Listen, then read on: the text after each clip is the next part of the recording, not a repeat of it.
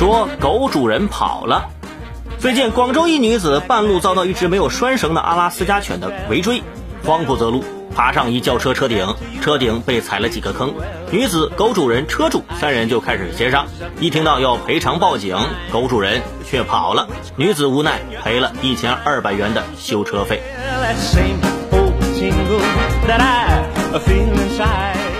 啊，新闻里这条狗跑得特别快，人都逃不了，只能躲在车顶。狗主人听到要赔钱之后，跑得比狗还快，果然是有其狗必有其主啊！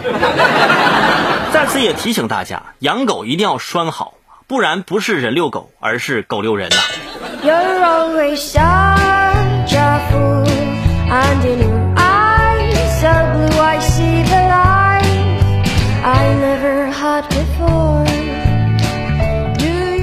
说三峡水怪，最近三峡水怪引起了大家的关注，因为在三峡坝区啊，一次出现这种水怪啊，这种视频在网上急速的传播。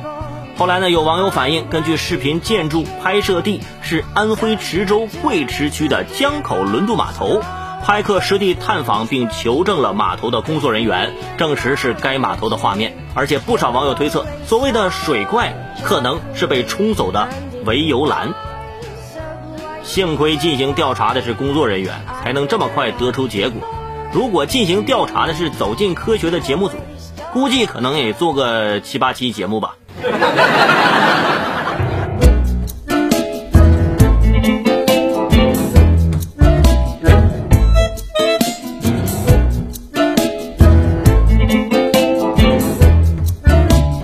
说刷牙，九月十五号呢是第三十一个全国爱牙日。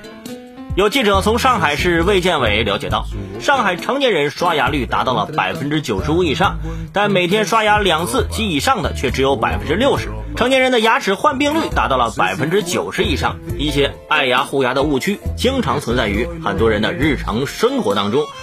如果超过三个月以上仍使用同一把牙刷，用牙签剔牙缝，又或是用牙刷横刷来洁牙等等，这都是些错误的方法。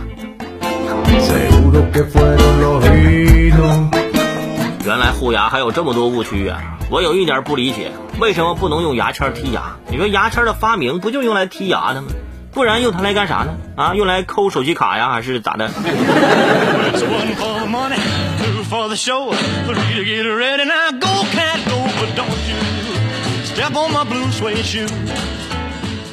说二手宾利，最近一女子在网上竞拍一辆二手宾利车。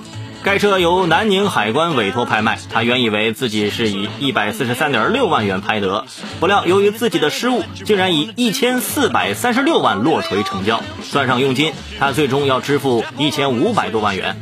目前，竞买人已经毁拍，并将被扣下三十万元的保证金。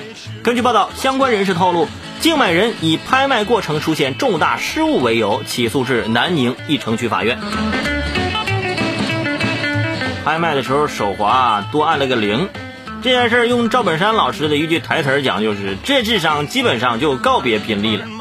不过我还是挺羡慕他的，我也想多按一个零，但是我没有那个经济实力。